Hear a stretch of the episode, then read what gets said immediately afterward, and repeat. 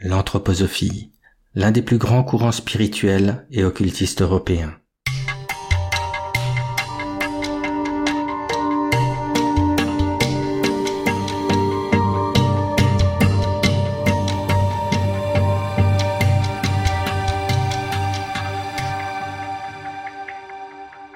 Discrète, mais si présente, elle embrasse de nombreux domaines, tels que les arts, la culture, l'éducation, l'économie, la politique, ainsi que celui de la santé.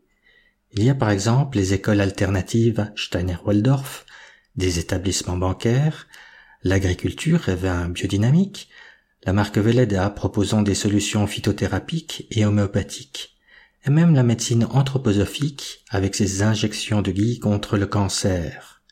Selon son créateur, Rudolf Steiner, intellectuel et clairvoyant de son époque, l'anthroposophie est un chemin de connaissance qui voudrait conduire l'esprit qui vit en l'être humain vers l'esprit qui vit dans l'univers. Son but, préparer les bases à de futurs avènements afin de sauver l'humanité. Cette vision spiritualiste, Steiner la nomma science de l'esprit. Cependant, les critiques sont nombreuses.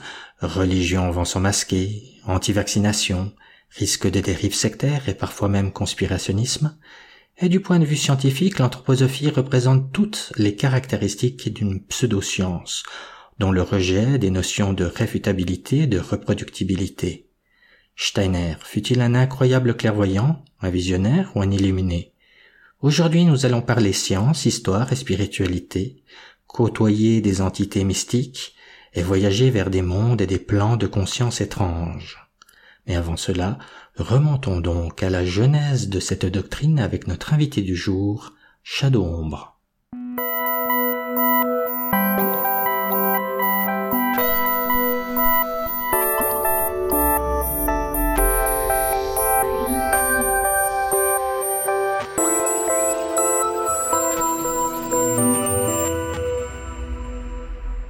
Bienvenue à tous, je suis Kalou. Aujourd'hui nous allons parler de l'occulte anthroposophie de Steiner. Merci d'être parmi nous, Shadombre. Bonsoir et merci de l'invitation. Mais merci à vous. Le plus simple pour mieux vous connaître, je pense, c'est que vous vous présentiez. Oui, bien sûr. Euh, alors déjà, je ne suis pas un sceptique. Je ne suis pas un rationaliste, c'est-à-dire que je n'appartiens pas à ce mouvement qui est en train de se dégager en ce moment, euh, d'exercice du doute, euh, je suis pas non plus un zététicien. Bon, alors évidemment, j'exerce le doute euh, tout le temps, hein, c'est sûr. Euh, je parle avec tout le monde, donc je peux très bien me retrouver à discuter avec des zététiciens, des sceptiques ou des croyants d'une certaine religion, ou des scientifiques, ou des, des, conspirationnistes, ou même des anthroposophes si jamais ils m'invitent. J'ai lancé plusieurs invitations, toujours refusées. J'en relance encore une fois. J'en profite là. Je suis prêt à discuter avec un anthroposophe pour un entretien de la même manière, voire un débat. Euh, donc Shadow Ombre, youtubeur. Euh, j'ai une ma chaîne YouTube qui, est du même nom, Shadow Ombre, euh, parce que je veux rester dans l'ombre, d'où le, nom de, de mon, de mon avatar. je traite en général du New Age et en plus particulier de l'anthroposophie parce que pour moi c'est le mouvement New Age qui est le plus à la pointe aujourd'hui. Euh, je travaille sur l'actualité en résonance avec les sources. Quand je parle de sources, c'est les écrits de Rudolf Steiner et tous ceux des auteurs du New Age. Euh, et euh, je m'aide parfois quand même, évidemment, bien sûr, d'ouvrages d'anthropologues, d'historiens et de sociologues qui ont analysé ça, mais j'essaye de garder une certaine originalité. C'est c'est pas pour être original, mais c'est parce que j'ai, à force d'étudier, j'ai une perception qui n'est pas forcément la même que euh, celle des historiens et des euh, sociologues. Même sur, la trame, on se retrouve bien sûr. Je ne euh, travaille pas sur la science dure, je ne fais pas de débunkage, je ne travaille pas sur les pseudosciences. Je trouve que c'est intéressant, mais ce n'est pas ce que je préfère. D'ailleurs, je ne suis pas moi-même scientifique de formation, donc je ne vais pas m'atteler à quelque chose que je ne maîtrise pas du tout. Donc vraiment, ce que j'aime, c'est proposer, faire et proposer. C'est une histoire précise, très sourcée. D'ailleurs, euh, je le dis souvent, je n'aime pas la vulgarisation. Euh, et j'étudie aussi les doctrines, j'essaie de les décortiquer et euh, j'essaie de comprendre comment, qu'est-ce que le New Age, comment c'est venu, comment sont venues les néo-spiritualités, les nouvelles spiritualités à partir du 19e siècle, et pourquoi elles sont autant acceptées, autant présentes dans la société, bien plus que ce qu'on imagine d'ailleurs. Euh, et euh, j'ai commencé vraiment. Alors, je m'amusais sur YouTube un petit peu avant. Sur Internet, à l'époque, j'avais des blogs plutôt de factures littéraires. Euh, on va dire ça. Et, mais en fait, quand Françoise Nissen est devenue ministre de la Culture le 17 mai 2017, sous la présidence de Macron, c'était le gouvernement Philippe Édouard I, comme on dit, le premier gouvernement de Philippe Édouard. Mmh j'avoue que là, euh, je me suis dit qu'il fallait que je fasse quelque chose. Et trois jours après, je faisais une vidéo pour expliquer qui était Françoise Nissen et ses liens avec l'anthroposophie. Euh, et à partir de là, j'ai continué euh, à travailler et sur l'anthroposophie et sur le New Age. ensuite, pour le reste, savoir qui je suis, ma véritable identité, mes idées, mon quotidien, franchement, ça importe peu. C'est un anonymat qui est assumé. Euh, dans la euh, plus, pure tradition des pseudonymes ou de la littérature, de, oui, des pseudonymes et des avatars de la littérature, euh, du monde des idées, et du monde des arts aussi.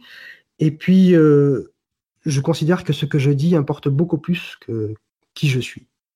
Voilà pour une présentation succincte. Eh bien, merci. Oui, effectivement, on pourra retrouver le lien de votre chaîne sous cette vidéo. Alors le plus simple, je pense, pour commencer, c'est de parler de Rudolf Steiner, qui était le créateur euh, de l'anthroposophie.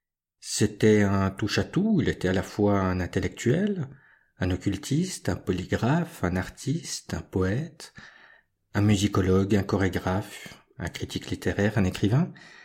Est-ce qu'il est seulement possible de le décrire en quelques mots? Non, c'est impossible. Euh, je peux pas. je peux pas, donc il va falloir prendre le temps du temps. Désolé. Euh, c'est vrai qu'on le considère comme un polymathe, en fait. C'est la présentation qu'on nous donne de cet homme-là. C'est-à-dire, un polymathe, c'est quelqu'un qui a connu, compris et acquis en quantité euh, dans divers domaines, dans les arts, les sciences. Des polymathes célèbres, il y en a, Pythagore, Avicenne, Copernic, Léonard de Vinci. On a l'impression que quand on nous présente Rudolf Steiner, eh bien, c'est un polymathe aussi. On a l'impression aussi euh, d'avoir affaire à un génie universel, comme ces personnes qui, à l'époque, ont fait, comme on appelait cela, leur humanité, c'est-à-dire qu'ils ont étudié euh, l'histoire, les sciences, euh, la philosophie antique, etc. Je pense à Ronsard, Montaigne, etc. C'était les débuts de l'humanisme avant qu'on change la, définition de l'humanisme. et on a l'impression aussi, dans un troisième temps, d'avoir affaire à un homme complet, un homme parfait. Je m'explique, c'est un l'homme parfait, l'homme complet, c'est un concept spirituel des anciennes traditions, euh, c'est-à-dire de l'islam, du judaïsme, euh, de des doctrines hindoues, euh, du taoïsme, etc. On le retrouve ce concept un peu partout. Par exemple, chez les, dans le judaïsme, on appelle ces hommes complets les les Hasid Agadol, euh, chez les musulmans, c'est le Insan el-Kamil. Chez les, euh, chez les Indiens, euh, les hindous plutôt, des Arias. C'est un homme qui dépasse le cadre religieux exotérique, c'est-à-dire le côté pratique, prière, etc., et qui a atteint des sommets de la spiritualité par une quête de la perfection réussie, euh, on pourrait rapprocher cela euh, à ce que disait Socrate, enfin ce que disait, faisait dire Platon à Socrate, euh, c'est l'homme qui s'est connu. Connais-toi toi-même et tu connaîtras l'univers et les dieux. On a l'impression que Rudolf Steiner, c'est ça.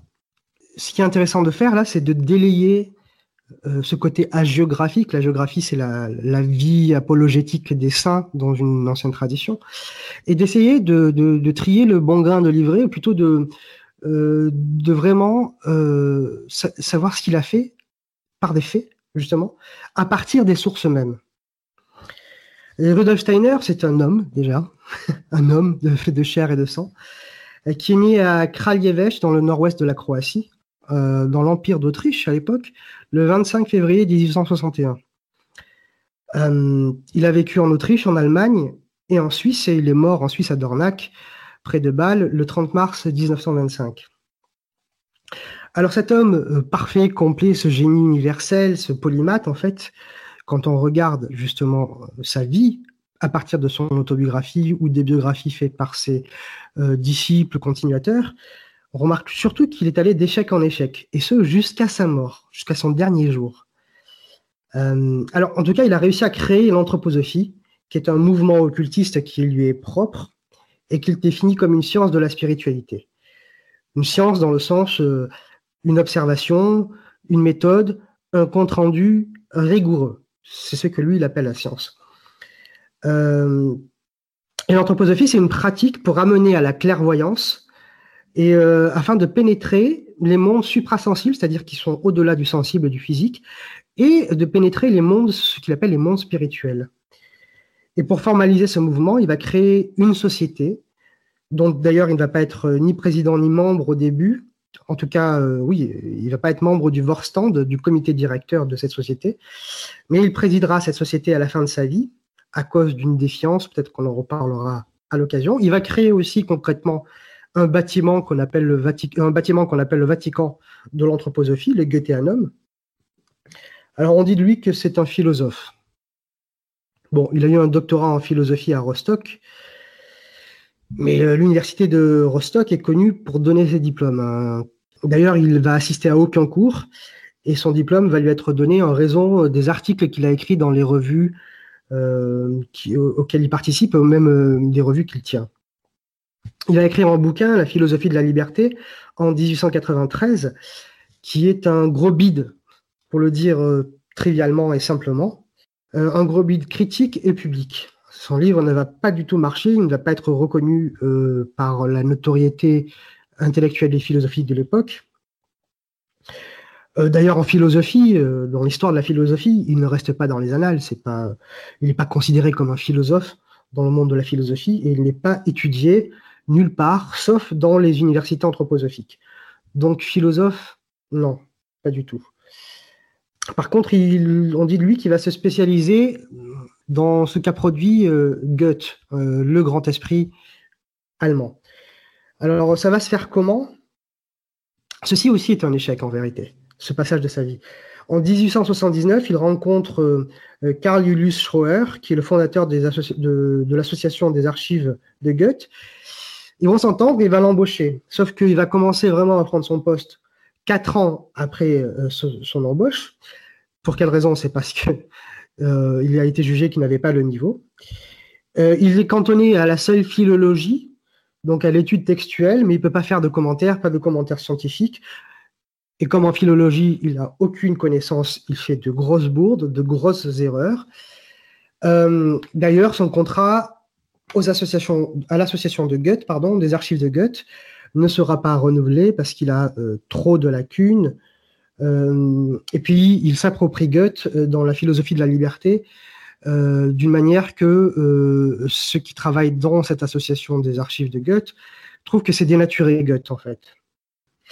Ensuite, il va, bah, du coup, il va lâcher un peu Goethe sur le coup, et puis il va essayer de se diriger vers Nietzsche, qui est encore vivant d'ailleurs. Il essaiera de lui faire du pied, si on peut dire, mais sans succès. il va essayer de travailler aux archives de, Nietzsche, mais ce sera refusé aussi. Et il va très vite délaisser Nietzsche aussi. Il va écrire euh, des livres sur quelques philosophes, des biographies, des explications philosophiques, mais ses ouvrages seront aussi des bides monumentaux, euh, sauf dans le milieu anthroposophique. Il demandera une chaire à l'université de Vienne, une chaire de philosophie, c'était en 1897, et là aussi, ça lui est refusé parce que son diplôme ne va pas être reconnu par l'université de Vienne et parce qu'on considère qu'il a trop de lacunes, encore une fois. Donc vraiment, philosophe, à mon sens, et par rapport à ce que je viens d'évoquer, qui est effectivement sourcé, et qui est effectivement même dans l'autobiographie de Rudolf Steiner, il n'est certainement pas un philosophe.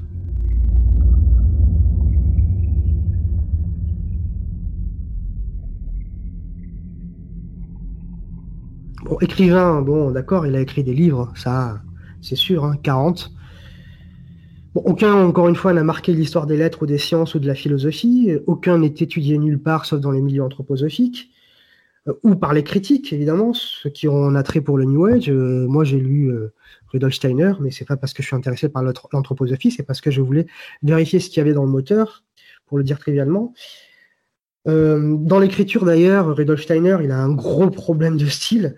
Ses bouquins sont des kouglof immangeables. On peut offrir ces bouquins à sa belle-mère si on souhaite l'étouffer, par exemple. c'est assez dur ce que je dis. Alors, les anthroposophes vont dire c'est que c'est parce qu'il est difficile à comprendre, etc. Bon, je suis habitué à lire des bouquins de philosophie, d'historiens pointus, d'hermétistes, euh, des anciens grimoires, d'occultisme, etc.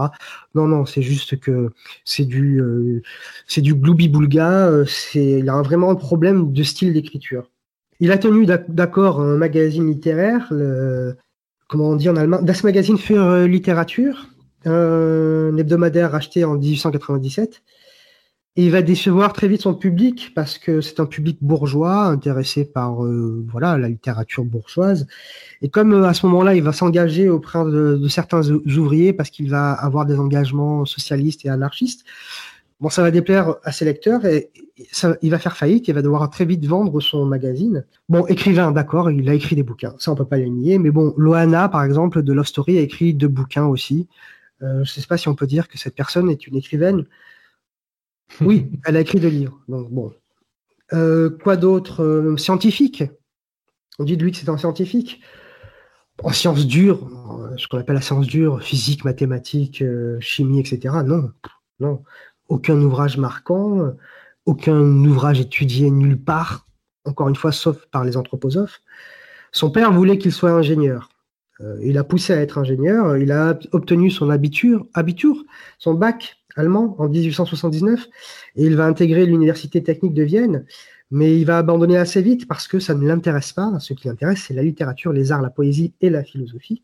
En conférence euh, et dans ses livres ensuite euh, anthroposophiques à caractère anthroposophique, il essaye d'expliquer le cosmos à l'aune de ce qu'il considère être la vérité, c'est-à-dire la science de la spiritualité. Grégoire Perra, d'ailleurs, sur Twitter, évoque euh, des euh, le saviez-vous, euh, Rudolf Steiner pensait que si, que ça. on, se rend compte que c'est d'une bêtise complète qu'il raconte. Jean-François Theiss, qui tient un site, Theiss, T-E-Y-S, vous pouvez trouver son site sur Internet très facilement, a écrit un texte qui s'appelle Cosmologie chimérique de Rudolf Steiner. on voit sa vision euh, du cosmos, c'est assez extraordinaire, assez fantasque. Quelques exemples. La Terre, c'est un tétraèdre mal soudé et qui est plat au-dessus. Il n'y a pas de magma sous la croûte terrestre. Les volcans sont des résurgences de la Terre mal soudée. Euh, la Lune est faite de cornes vitrifiées. Les animaux descendent de, l'homme. Euh, je ne parle pas de sa conception pour l'instant des races racines, de la réincarnation des hommes, mais aussi de la Terre. Bon, scientifique, c'est certainement pas un scientifique. Alors pour lui, la science, c'est quoi? Pour Rudolf Steiner, c'est ce qu'il va appeler l'approche goethéenne et qu'on entend beaucoup dans la bouche des anthroposophes pour se donner un certain crédit.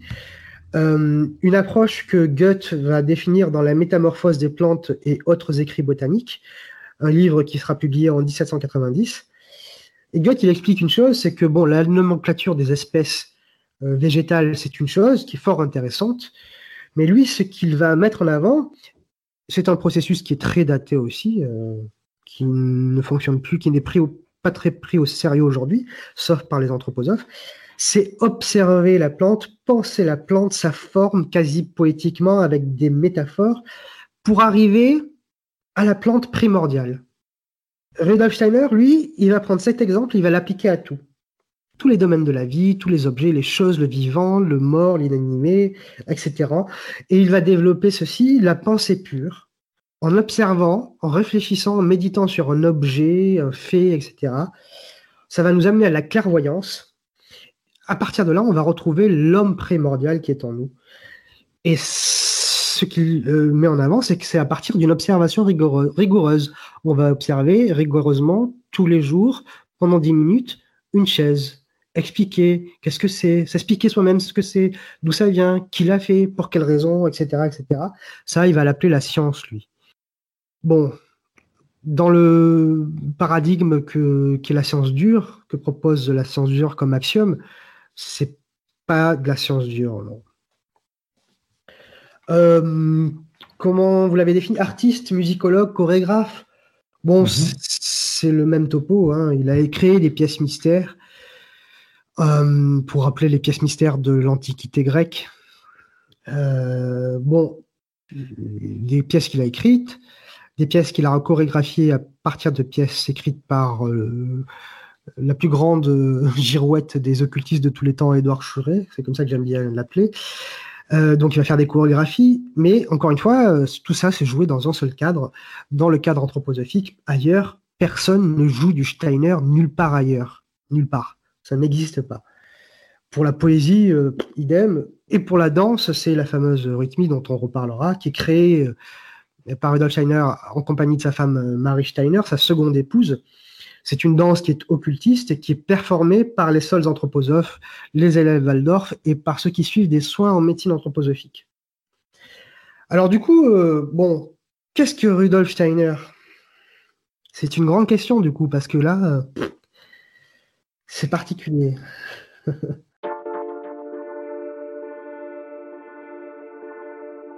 en fait, il faut aller au plus simple. Rudolf Steiner, c'est un occultiste de son temps qui, mhm. euh, même s'il est allé d'échec en échec, euh, était un grand opportuniste, un grand euh, conférencier, très bon orateur, avec beaucoup de charisme. Ça, c'était sa grande puissance. C'était son grand point fort. Il était un stratège aussi. Il savait naviguer dans les divers mouvements parce qu'il a touché à tous les mouvements secrets, société, franc-maçonnerie, etc. Il a réussi à se créer des alliances, à se faire un gros public à travers 6000 conférences hein, euh, tout au long de sa vie. Euh, et puis aussi, c'est que un détail intéressant, qui a l'air comme ça trivial parce que c'est sa vie intime, mais qui dit beaucoup du personnage. Alors qu'il est en pleine déconfiture, qu'il doit vendre son magazine, qu'il est euh, pas son, renouvelé, son contrat pardon n'est pas renouvelé par les archives de Goethe, il n'a plus de moyens de gagner de l'argent, il a 38 ans, il épouse Anna Eunice, une veuve de cinq enfants, qui lui offre un foyer et de quoi manger. Et alors qu'il intègre euh, les cercles théosophiques et où il commence à faire des conférences, il trompe sa femme avec une élève qui est issue du milieu aristocratique, Marie Sivers. Euh, euh, sa femme le remarque, lui demande le divorce. Mais en tout cas, Anna Eunice meurt en 1911 et il épouse sa maîtresse, celle qui était sa maîtresse, il l'épouse en 1914. Alors, tout au long de sa carrière dans le milieu euh, théosophique et anthroposophique, elle va avoir des cornes euh, à n'en pas finir, euh, Marie Sievers, Marie Steiner, parce que le public aussi de Rudolf Steiner, en premier, c'est un public très féminin, comme dans tous les milieux occultistes, parce que ce sont des personnes qui sont en majorité alors, je sais que c'est difficile d'étiqueter, etc., surtout avec toutes les questions de genre, de sexualité en ce moment. Donc je ne veux pas froisser qui que ce soit en disant ça, mais c'est vrai que les femmes euh, à l'époque euh, avaient une certaine sensibilité, étaient attirées par les sentiments qui étaient développés dans l'occultisme. De toute façon, ce qui est sûr aussi, c'est que Rudolf Steiner va tromper euh, Marie Steiner avec Ita Wegman à la fin de sa vie, une doctoresse avec qui il va développer la médecine anthroposophique et notamment les soins du cancer. Ce qui est marrant, c'est que, comme je le disais tout à l'heure, euh, ça lui est un échec total quelque part, puisqu'il est mort du cancer alors qu'il avait, soi-disant, trouvé un, remède miracle pour en guérir, euh, le fameux Viscom album, le Guy, peut-être qu'on en reparlera aussi. Alors, les anthroposophes disent qu'il euh, aurait été empoisonné ou que l'incendie du premier Goetheanum aurait joué sur son moral et sur son esprit, etc. Bon, c'est pas vrai. Il avait un cancer. Et à sa femme jalouse, Marie Steiner, lui, il disait, on a des relations ouvertes, c'est la philosophie de la liberté, j'engage les gens à être ouverts dans leurs relations. Et il dira à sa femme, toi, tu es mon épouse sur Terre, Ita Wegman, c'est mon épouse dans les mondes spirituels. Et ce qui va se passer, par contre, à la mort de Steiner, c'est que ça va donner lieu à un important chiisme, puisque les deux femmes vont combattre, il va y avoir quasiment deux sociétés anthroposophiques euh, qui vont se combattre l'une l'autre. Quand on lit aussi un bouquin qui s'appelle Souvenir, Rudolf Steiner et l'Université de Berlin, écrit par euh, Johann Mux et Arwin R. Rudolf, euh, c'est qu'il avait une propension euh, très forte à lever le coude. Il aimait bien l'alcool, un peu trop même.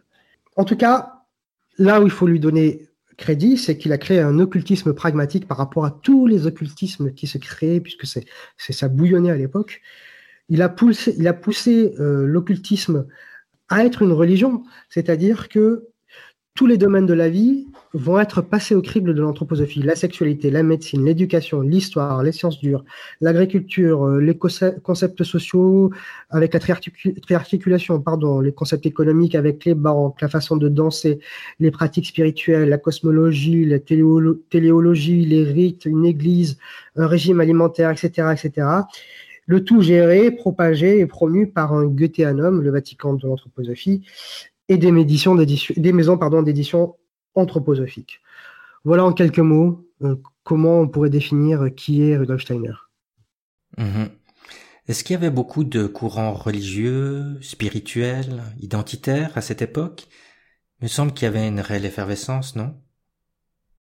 Oui, c'est une époque, le mot est juste, effervescente, très troublante, parce que très troublante, justement le 19e siècle, cette fin de milieu, fin de 19e siècle, c'est une période où les anciens systèmes sont en train de tomber en Europe. Les systèmes de société, globalement, il y a des troubles militaires, euh, bon, il y a l'avènement des républiques et des démocraties, en tout cas dans les idées, parce que les peuples sont confrontés toujours aux impérialismes. Euh, c'est une période très très trouble. Il y a l'avènement euh, du concept de l'État-nation tel que défini par Ernest Renan, qui est totalement nouveau. Euh, il y a deux types de gestion des sociétés qui vont euh, émerger et contaminer la pensée intellectuelle politique jusqu'à aujourd'hui quasiment, c'est-à-dire le communisme de Marx et Engels et le capitalisme porté par les anglo-saxons. Ça c'est nouveau aussi. Il y a la question de l'identité, puisque les États-nations existent, la question de l'identité euh, apparaît fortement, liée à celle de la race. Il y a la, séparation des églises et des États, ça c'est nouveau aussi. C'est un contexte qu'on appelle, pour reprendre l'expression de Nietzsche, la mort de Dieu, c'est-à-dire une critique véhémente des monothéismes, une défaite des monothéismes surtout, et euh, surtout le catholicisme, puisque c'est la, la, région dominante en Europe qui est considéré désormais comme un, obscurantisme et euh, une embûche, un obstacle pour euh, progresser, pour faire progresser l'humanité. Euh, il y a l'avènement de la science comme la croyance en la seule explication saine du monde. Il y a du coup avec cela l'avancée technique, l'avancée technologique et la conception du bonheur de l'homme sur Terre à partir du confort matériel. Il y a l'urbanisation, voire l'hyperurbanisation, il y a l'industrialisation, avec une vie qui devient, euh, qui devient terrible. On croit se défaire du servage, etc. Mais l'industrialisation, euh, quête de liberté qui est quand même euh, assez terrible et dont les gens vont vite se rendre compte. il y a la domination symbolique de l'Occident aussi, qui se confond avec celle de la domination de l'homme blanc à travers le monde, avec le colonialisme. Euh, c'est une ère matérielle qui est effrayante pour beaucoup de gens moyens, comme nous, quoi, parce que tous les repères sont chamboulés. Ça, c'est au point de vue social. D'ailleurs, euh, la mise en place de tous ces nouveaux piliers sociétaux sont sérieusement ébranlés par une période horrible qu'on définira comme la conclusion de, de ce terrible changement de paradigme, on a tendance à l'oublier, c'est la drôle de guerre, la guerre de 14-18, où les milieux intellectuels seront très inquiets parce qu'ils auront tous mis leur pion sur cette nouvelle façon de vivre, sous ces nouvelles espérances. Et toutes ces nouvelles espérances sont amenées à quoi? À la mort, à la guerre fratricide.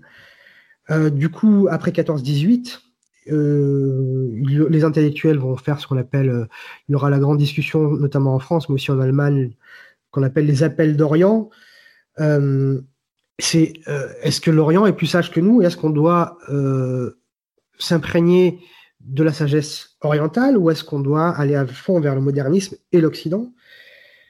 En tout cas, il y a une réaction à l'hypermatérialisme qui est compréhensible et qui va émerger.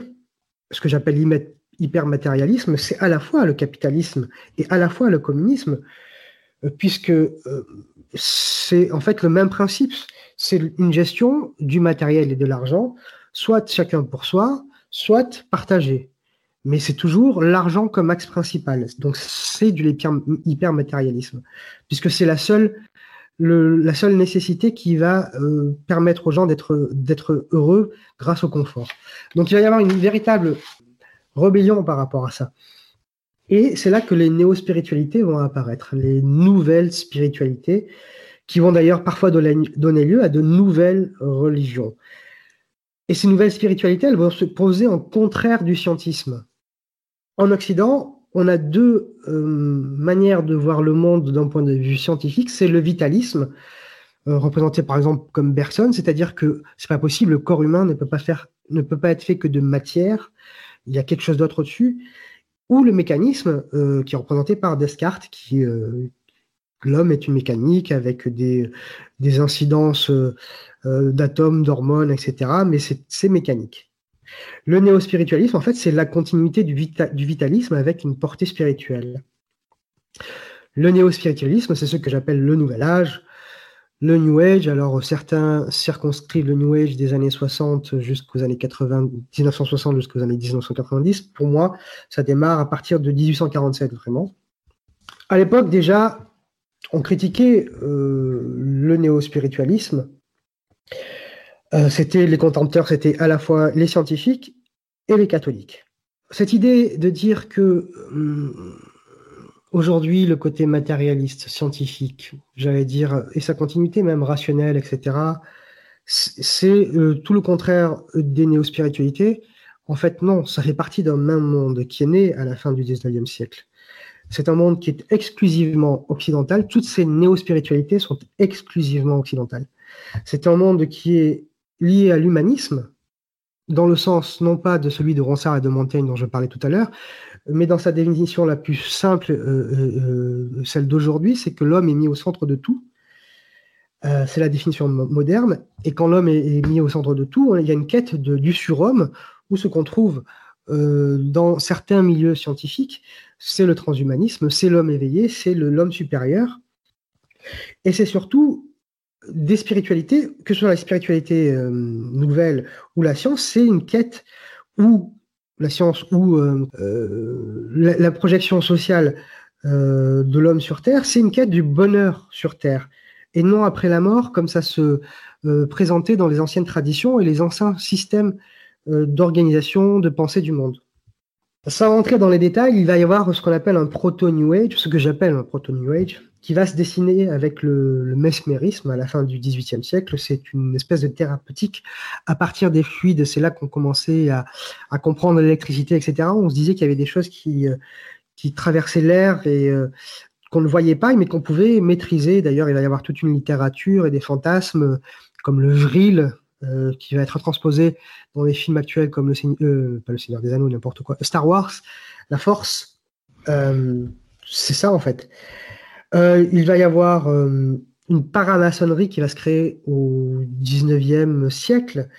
La paramaçonnerie, c'est la maçonnerie irrégulière, qui n'a pas de rapport a priori avec la franc-maçonnerie, mais qui en recopie euh, le fonctionnement et qui va être égyptianisante au départ, parce qu'il y a la découverte, la conquête de l'Égypte par Bonaparte, et du coup, euh, évidemment, la découverte de la culture égyptienne, la traduction des hiéroglyphes, tout ça c'est fascinant, c'est très romantique.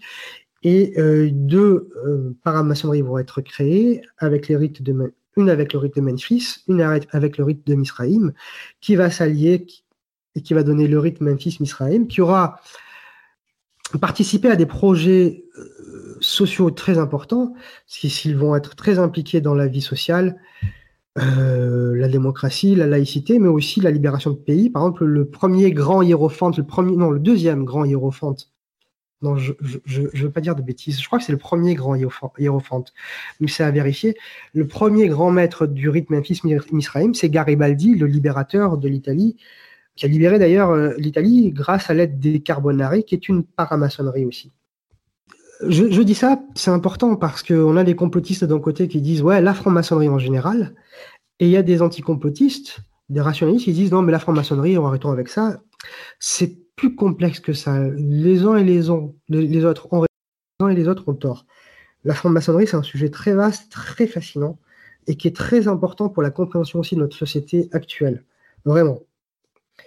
À cette époque-là, il y a aussi des, des loges et des sociétés vraiment secrètes qui vont se créer en relation avec euh, le, rosicrucisme, euh, qui est un mouvement hermétique, ésotérique, religieux, chrétien du XVIIe, qui va se perdre et qui va se recréer donc au XIXe siècle. C'est pour ça qu'on va parler de néo-rosicrucianisme, de nouveau rosicrucianisme, qui n'auront aucun, ces néo-rosicrucianismes n'auront aucun lien avec euh, le rosicrucianisme originel.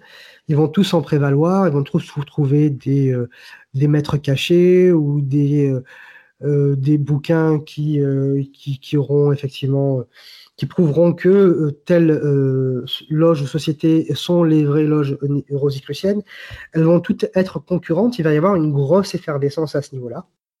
Et puis, il y a la continuité du protestantisme aussi, qu'il ne faut pas oublier. Le protestantisme, c'est euh, quelque chose qui a ouvert aussi au Nouveau Monde, parce qu'il y a une quête de la liberté par rapport à, à l'Église catholique, et ils vont s'appuyer sur la sola scriptura, l'écriture seule, et l'interprétation. Et à partir de là, tout le monde peut interpréter. Et donc, à partir de là, il y a énormément de mouvements qui vont se créer, qu'on va appeler, sans le côté péjoratif d'aujourd'hui, des sectes. Et je pense par exemple aux Mormons, aux Adventistes, surtout aux Adventistes du septième jour et à d'autres euh, groupements qui existent et qui pullulent surtout aux États-Unis. Et c'est là où je place, moi, le, commencement du néo-spiritualisme, c'est avec les Sœurs Fox en 1847 et l'avènement du spiritisme. Pour moi, c'est le début.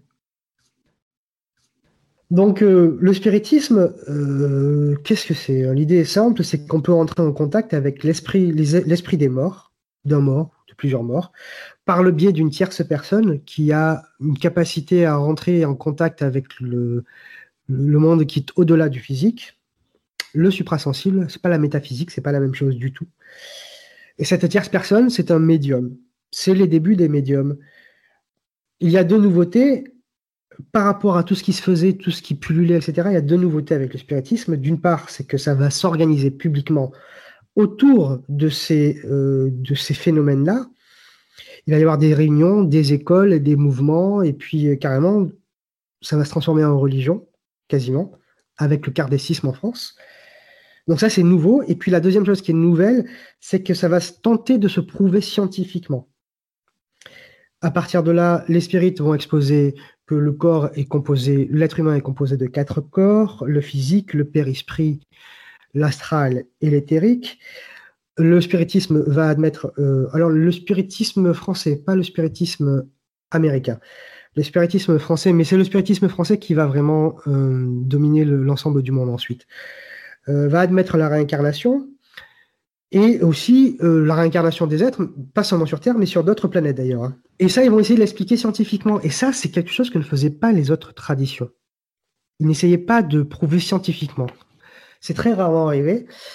Ou quand c'est arrivé, c'est parce qu'il y avait, par exemple, ils faisaient des mathématiques, de la géométrie, de la physique. C'était euh, ce qu'ils appelaient de la géométrie sacrée. C'était symbolique en fait. Le spiritisme, ça va énormément marcher, ça va avoir un retentissement international. Et ça va être un phénomène de mode.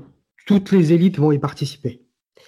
Donc j'en ai parlé euh, en France, c'est Alan Kardec qui va, euh, le professeur socialiste. Il faut dire que les socialistes, la, communauté de gauche en France était très attirée par le spiritisme parce qu'il y avait une idée d'évolutionnisme. Euh, si on se réincarnait pauvre, c'est que dans notre vie précédente, on avait commis des erreurs. Et donc c'est une faute. Alain Kardec va écrire le livre des, esprits et il va euh, affirmer que le spiritisme, c'est le vrai christianisme. Et il a un argument béton pour ça, c'est que Saint Louis, c'est Saint Louis lui-même qui va le lui confirmer. Tous les mouvements spirituels qui vont se créer, spirituels ou religieux qui vont se créer par la suite, vont emprunter au spiritisme. D'ailleurs, toutes les grandes personnalités de l'époque vont d'abord être spirites un temps. Il y a un personnage important aussi, cette même période euh, qui va euh, faire son apparition dans le monde des néo-spiritualités, c'est Alphonse Louis Constant, euh, qui va se faire appeler Eliphas Lévy qui est né en 1810 et mort en 1875, qui est un moine catholique défroqué et qui va s'intéresser à la magie. Et il va écrire un bouquin qui va faire date, qui s'appelle, qui est important de lire quand on s'intéresse à ces choses-là.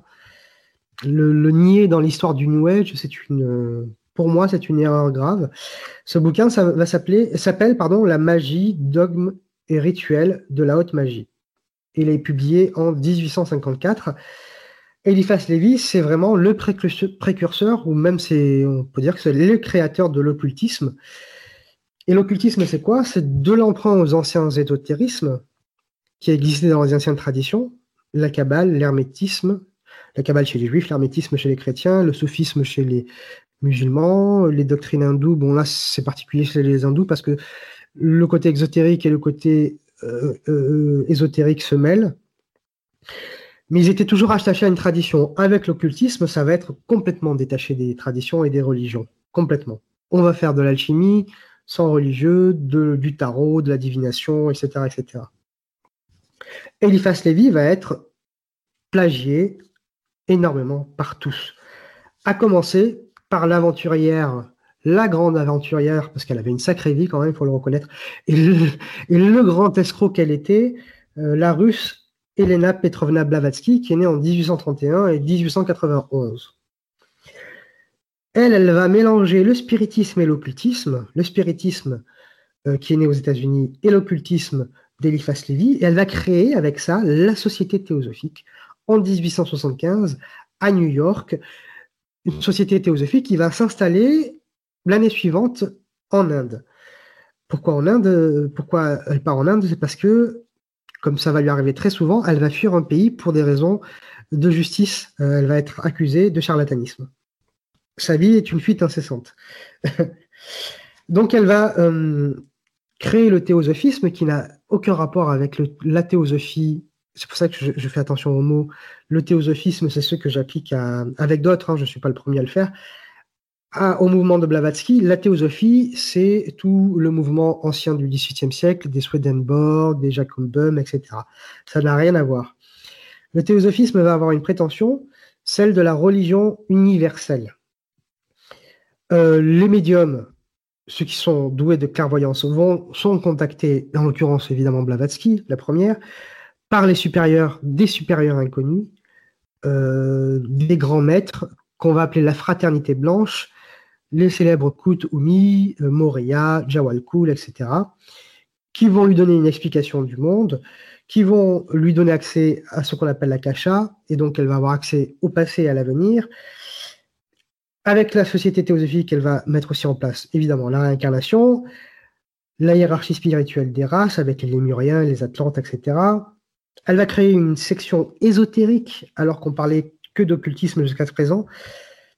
Euh, pendant le temps de la création de la société théosophique, elle va créer une section ésotérique où elle va mettre en place une initiation, euh, une initiation secrète auprès de disciples qui sont sélectionnés, enfin plus ou moins sélectionnés quand même. Et euh, la, je bégaye, la société théosophique va surtout essayer de se rendre crédible en utilisant un jargon scientifique et en disant qu'elle applique elle-même la science, tout en disant que le matérialisme et la science, c'est le mal. Madame Blavatsky va emprunter à la fois à l'Égypte, parce que quand elle a commencé sa carrière, c'était l'Égypte qui était à la mode, et elle va la finir avec euh, les doctrines hindoues qu'elle va récupérer, tordre à souhait, mal comprendre d'ailleurs, mais qu'elle va injecter dans euh, la société théosophique, dans les dogmes de la société théosophique, la doctrine, qui est d'ailleurs très pauvre, c'est une doctrine très très pauvre, comparée aux anciennes traditions en tout cas. Et ça, ça va séduire énormément parce qu'il y a le côté oriental, le côté hindou qui est complètement romantique. Et les gens vont s'y intéresser parce qu'ils vont avoir l'impression d'avoir affaire à une sagesse plurimillénaire. Euh, la société théosophique, ça va être l'organisation néo-spirituelle la plus importante de l'époque. Et en France, évidemment, la société théosophique s'implante. Il y a un personnage qui va créer ce qu'on appelle vraiment un mouvement qui s'appelle l'occultisme. C'est Gérard d'Ancos, alias Papus, qui est à la fois, lui, spirit puis théosophiste. Et il va créer, en 1891, l'ordre martiniste, qui est une maçonnerie irrégulière et il va mélanger spiritisme et occultisme avec euh, la cabale détachée du judaïsme, l'alchimie, le tarot, la médiumnie, etc. Mais avec un rapport plus maçonnique, même s'il va être rejeté par euh, toute la maçonnerie régulière. Et il va aussi s'expliquer par la science. Euh, quand vous dites expliquer par la science, est-ce qu'ils utilisent certaines méthodes? Oui, c'est ça. observation, expérimentation, jargon scientifique, une volonté d'essayer de, montrer que ce qu'ils expliquent est cohérent par rapport à la science. Ils vont utiliser d'ailleurs des principes scientifiques, l'électricité, euh, l'air, les atomes, euh, et tout ce genre de choses. Oui, oui. La société théosophique, en tout cas, euh, non, pas seulement la société théosophique, pardon, toutes les néo-spiritualités ont une quête, se détacher des anciennes traditions, se prouver scientifiquement, prouver que le berceau de l'humanité, ce n'est pas comme le disaient les anciennes traditions, en tout cas les monothéismes, entre le Tigre et le Frat, c'est-à-dire euh, dans l'actuel Irak, euh, c'est par contre l'hyperborée, euh, c'est-à-dire le nord de l'Europe, voire le pôle nord, c'est la quintessence des Ariens. Et trivialement aussi, il y a une quête de romantisme. Et puis pour ceux qui dirigent tous ces mouvements néo-spirituels, une quête de reconnaissance, beaucoup d'ego les premiers contempteurs de ces mouvements néo-spiritualistes, je l'ai dit tout à l'heure, ils sont au nombre de deux. Les catholiques, non pas seulement parce que c'est de la concurrence, mais parce qu'ils considèrent vraiment que ce sont des fausses croyances, et euh, les scientifiques. Mais pas, comme je l'ai dit tout à l'heure, pas tant que ça, parce qu'il y en a beaucoup qui sont, enfin pas tant que ça, pas de manière si importante à ce que l'on pourrait penser. Beaucoup sont attirés d'ailleurs. Euh, la Society for Psychical Research, la société euh, de recherche, psychique qui va être créée à Londres en 1882, a pour but euh, d'expliquer les phénomènes paranormaux mis en place par le spiritisme, le théosophisme, etc., pour essayer de les comprendre scientifiquement. Et ils vont se retrouver très vite à quand même à débunker, comme on dit dans le jargon actuel. Mais en tout cas, il y a un avènement du psychique et du psychologique je n'ai pas parlé aussi de ça, évidemment, tout ce qui traverse la nouvelle ère du 19e siècle, c'est euh, le mouvement freudien et jungien de la psychologie, de la psychanalyse. Mais tout ça, c'est pour dire que ces néo-spiritualités expriment le fait que les pouvoirs, le pouvoir est en nous. La force est en nous.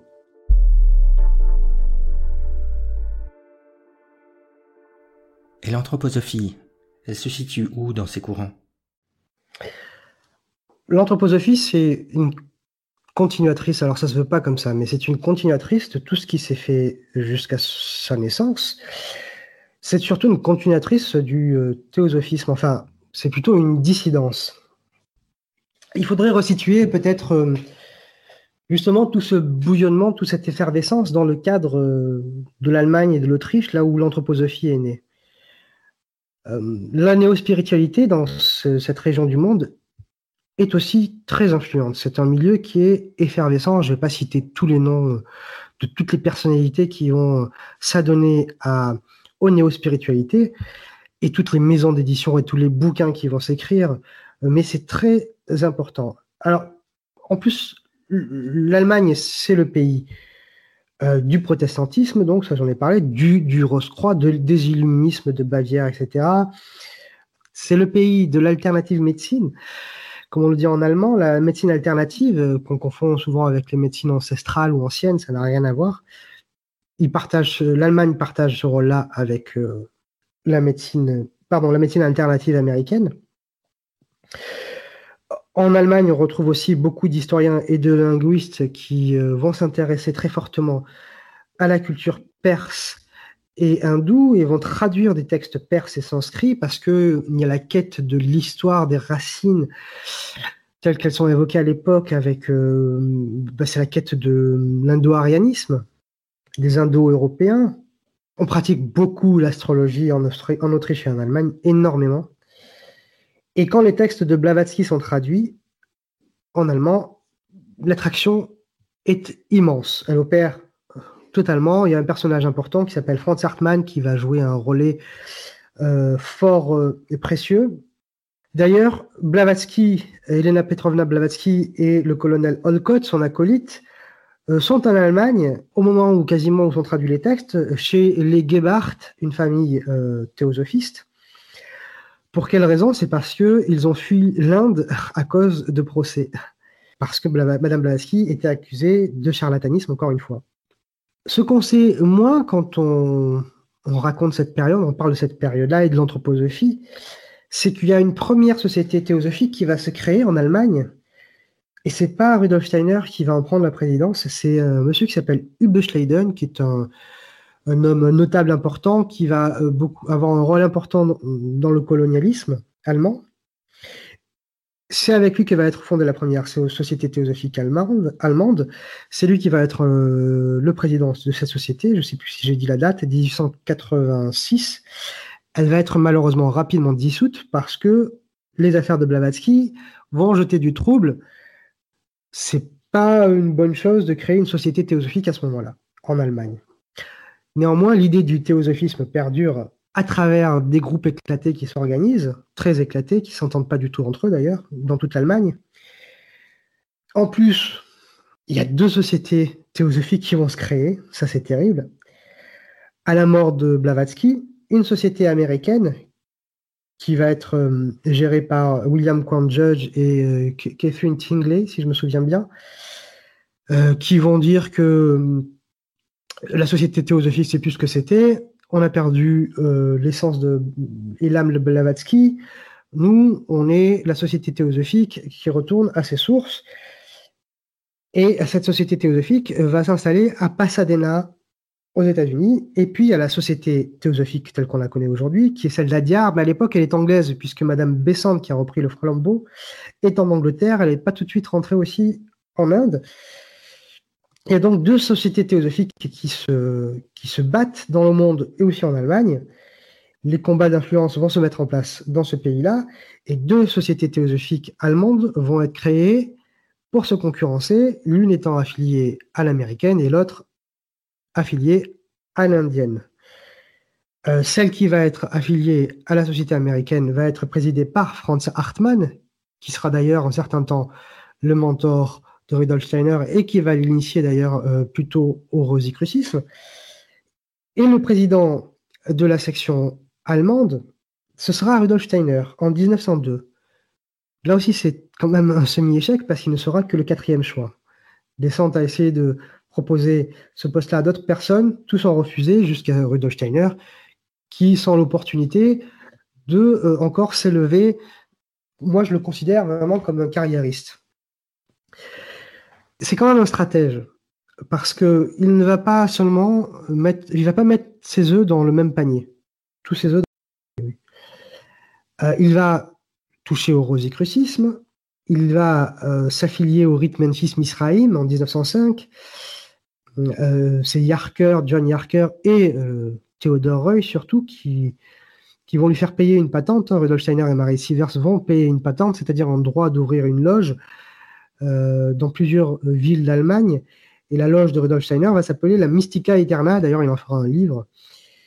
Bon, il va vite s'en défaire de, du rite Memphis Misraïm. Et pendant ce temps, Theodore Reuss va créer avec d'autres le fameux OTO, l'Ordo Templis Orientis, qui sera encore plus connu avec l'avènement de Aleister Crowley, dont on dit beaucoup de choses, beaucoup trop de choses fantasques. Quand il est dans la société théosophique, quand il est président de la société théosophique, au début, il suit les maîtres euh, indiens, les fameux Mahatmas, la fameuse, les fameux supérieurs inconnus, la fameuse fraternité blanche. Et au fur et à mesure, il rajoute les maîtres Rose-Croix, le maître Rose-Croix, le maître Comte Saint-Germain, le Maître Jésus. Et puis finalement, petit à petit, il va dire que la société théosophique en Inde représente le pôle oriental et la société théosophique euh, d'Allemagne va représenter le pôle occidental. Et il a commencé petit à petit à se dégager, plus ou moins. Il va profiter de, de procès, celui de Leadbeater, qui sera l'acolyte de Madame Bessante, et euh, de l'affaire Krishnamurti, il va provoquer, il va se faire virer la société théosophique, et c'est là qu'il va créer la société anthroposophique, qui est un plagiat total de la société théosophique. il va récupérer tous les Allemands qui étaient euh, reliés à la société théosophique d'Adiar.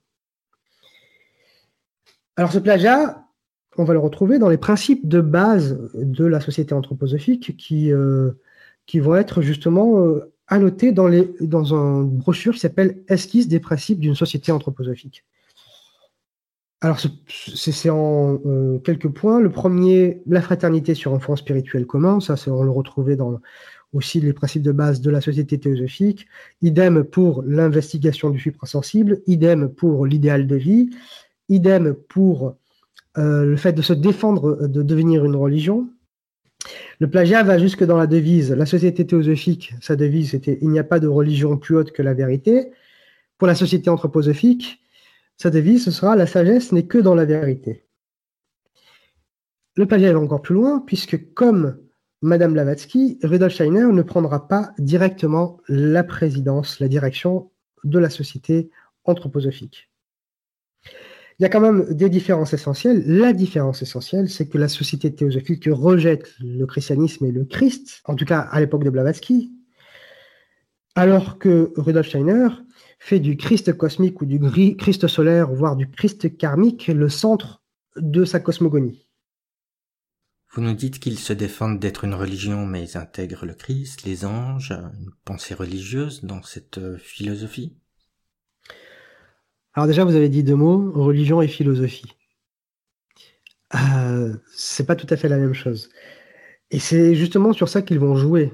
C'est le bon En fait, c'est le, bon euh, paradoxe. Tous ces mouvements néo-spirituels, comme j'ai dit tout à l'heure, ont pour but de se détacher des euh, anciennes traditions, notamment des monothéismes, avec cette quête de la liberté que Rudolf Steiner va appuyer avant même de créer la société anthroposophique. La liberté, ce sera son grand thème. Euh, il faut le lire ce bouquin parce que c'est euh, impressionnant de. C'est la blédine pour chat, comme dirait une personne que j'ai interviewée il y a très peu, un ancien anthroposophe.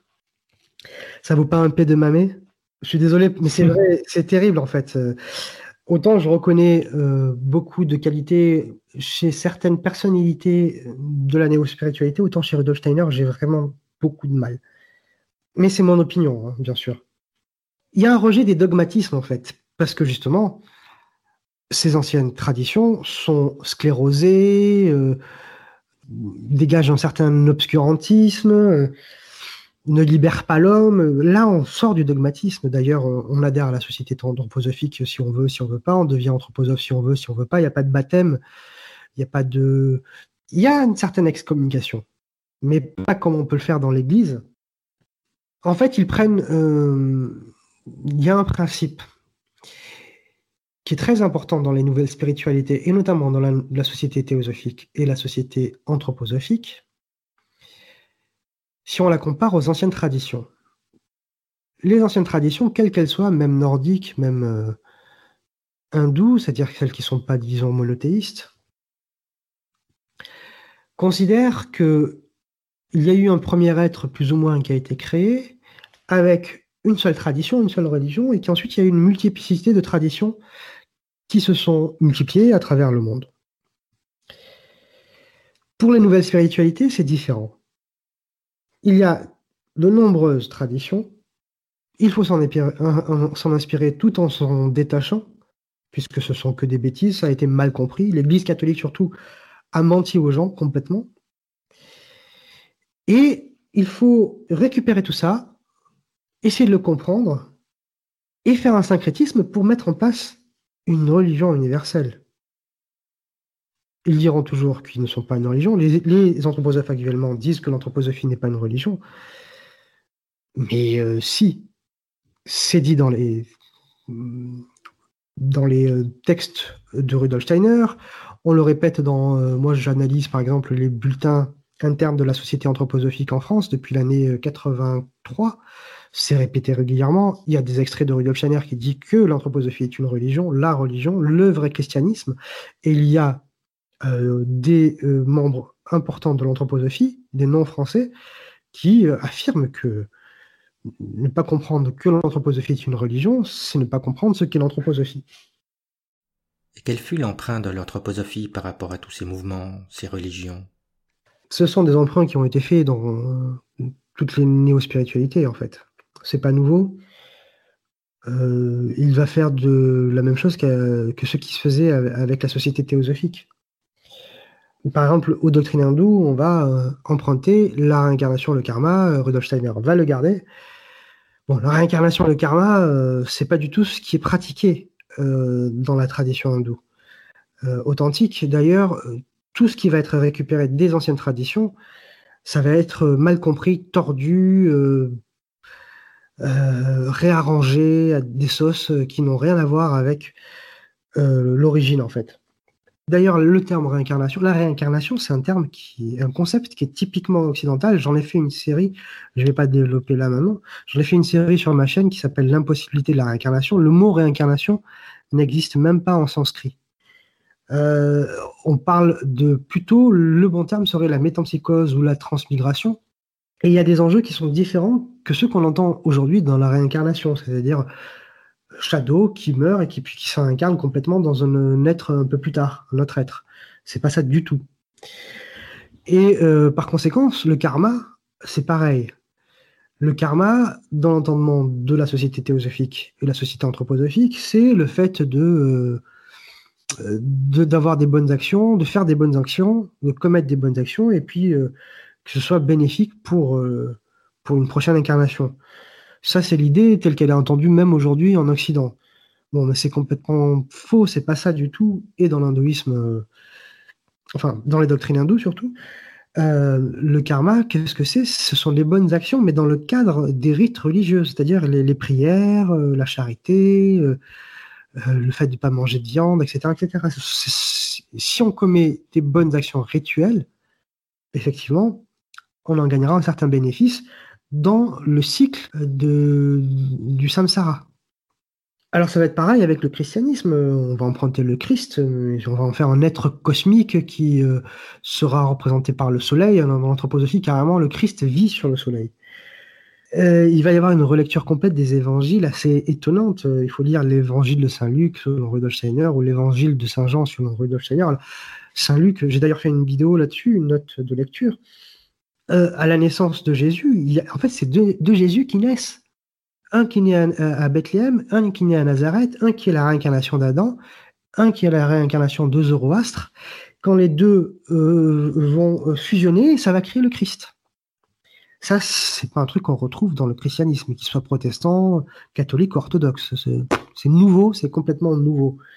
Et justement, Rudolf Steiner va dire une chose qui est assez déroutante, c'est qu'en fait, les évangiles et tout ça, on n'en a pas besoin. Bon, déjà, l'Église catholique ou même l'Église protestante n'a rien compris, a tout compris de biais ou de travers. Bon, il y a quelques vérités qui transparaissent, mais c'est obligatoire.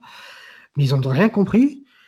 Et de toute façon, on n'a pas besoin des évangiles. Par contre, mes expériences de clairvoyance et de perception des mondes spirituels, de pénétration et de voyage dans les mondes spirituels, et ce que vous pouvez accomplir vous-même en suivant ma méthode à moi, Rudolf Steiner, vous pourrez le voir.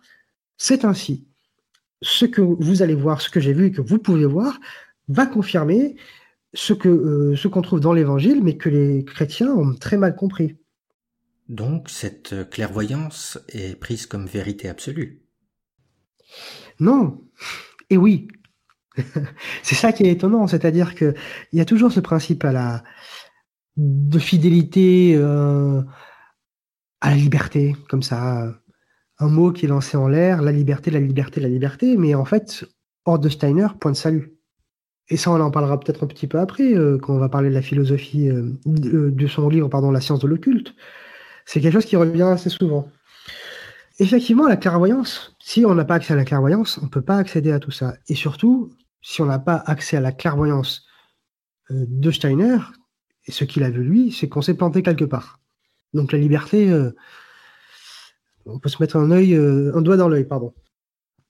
Bon, voilà, sur les mythes nordiques, enfin les mythes, euh, la tradition nordique, c'est le même topo. On va récupérer, on va mélanger, on va associer ça. Euh, c'était la grande mode à l'époque. on passait du mythe nordique à de la tradition nordique, pardon, à la tradition celtique, à la tradition hindoue, etc.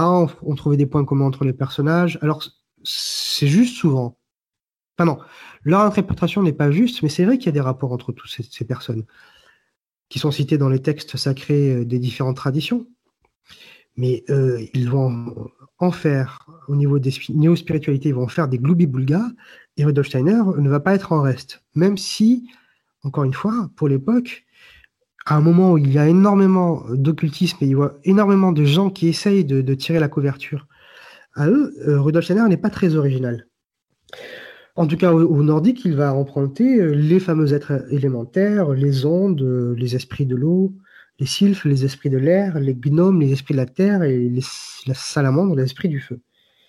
Et puis, euh, qu'est-ce qu'il va récupérer du christianisme aussi, qu'on va voir un peu en détail, un peu plus en tout cas, c'est la hiérarchie spirituelle qu'il va emprunter à un personnage important du christianisme qu'on oublie aujourd'hui, c'est euh, le pseudo Denis euh, l'aéropagite, euh, qu'il ne faut pas confondre avec Denis l'aéropagite, qui est un moine syrien du VIe siècle et qui a mis en place une, une hiérarchie spirituelle, c'est-à-dire au-dessus de la Trinité, et puis des, archanges, des anges, etc., etc.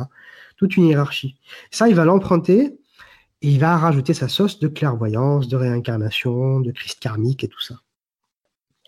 Donc on a une espèce de, de syncrétisme fait de briques et de brocs, de, euh, assez euh, fantasque, amusante, impressionnante parfois. Euh, quand on ne connaît pas le sujet, en tout cas, c'est assez impressionnant. Et du coup, qui peut être un peu fascinante. On se dit que si c'était de la fiction, on pourrait se dire, bon, le mec, il est inventif quand même. Mais c'est pas de la fiction, pas du tout. Et c'est ça le drame, c'est qu'aujourd'hui, comme on va le voir un peu plus tard, l'anthroposophie a une forte prégnance dans la société.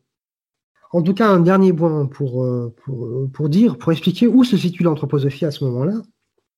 Ce qui est amusant quand on lit les textes, euh, parce qu'on s'en rend pas compte, il y a des guerres, mais c'est assez monumental, c'est du clash comme on pourrait en trouver sur les réseaux sociaux entre, entre les, grandes personnalités euh, du monde des néo-spiritualités de l'époque. Steiner, Rudolf Steiner va créer une dissidence et son mouvement anthroposophique, ça va être la guerre, la guerre entre Rudolf Steiner et Annie Besant. Annie Besant va euh, même traiter horreur Steiner de jésuite. Alors, ça peut faire sourire euh, aujourd'hui, mais à l'époque, c'était une énorme insulte, surtout dans ce milieu-là. C'est une insulte qui date du milieu de la franc-maçonnerie euh, et qui est restée jusqu'à aujourd'hui, puisqu'on dit que ceux qui ont fait en sorte, ceux qui manipulent le monde parmi chez la pensée de certains conspirationnistes. Ce sont les jésuites, ceux qui ont euh, indiqué, euh, influencé des scientifiques pour dire que la Terre est ronde, ce sont des jésuites, etc. etc. Ça va être de toute façon la guerre, euh, non seulement pour Steiner avec Annie Besant, c'est-à-dire les anglo-indiens, ça va être aussi la guerre avec les Américains, et notamment son ancien mentor, Franz Hartmann. Rudolf Steiner, d'ailleurs, va être considéré comme un traître. Hein. Franz Hartmann, il va créer un monastère théosophique en Suisse. La Suisse est particulière. Hein. Il me semble que vous êtes suisse. Euh. oui, je plaide coupable. en ce qui concerne les néo-spiritualités, c'est très particulier. C'est une drôle de terre d'accueil. Donc, Franz Hartmann, euh, pour le resituer, c'est le représentant de la société théosophique liée à la société théosophique américaine. Donc, il va créer un monastère théosophique en Suisse. Qu'est-ce que Steiner va faire? Il va créer le Goetheanum. Bessante, Annie Bessante et son acolyte, euh, Monsieur Leadbeater, vont créer une église extérieure, euh, l'église vieille catholique. Que va faire Rudolf Steiner? Il va euh, créer la communauté des chrétiens. Annie Bessante va annoncer que la théosophie, le théosophisme va coopter les écoles Montessori. D'ailleurs, Maria Montessori va vivre à Adyar un certain temps où elle avait écrit ses bouquins principaux sur la pédagogie de Montessori. Donc, notamment la première école Montessori qui va ouvrir en France, sera ouverte à Paris, euh, au Champ de Mars, euh, enfin une rue proche du Champ de Mars plutôt. Euh, et c'est une théosophiste qui va l'ouvrir, une théosophiste française. Que va faire Rudolf Steiner? Il va créer la pédagogie Waldorf et créer sa première école, cette fameuse première école, l'école de Stuttgart, première école Steiner-Waldorf, qui va faire date. Donc en fait, l'anthroposophie va se construire aussi par la concurrence et par le clash entre euh, les différentes sociétés euh, néo-spirituelles.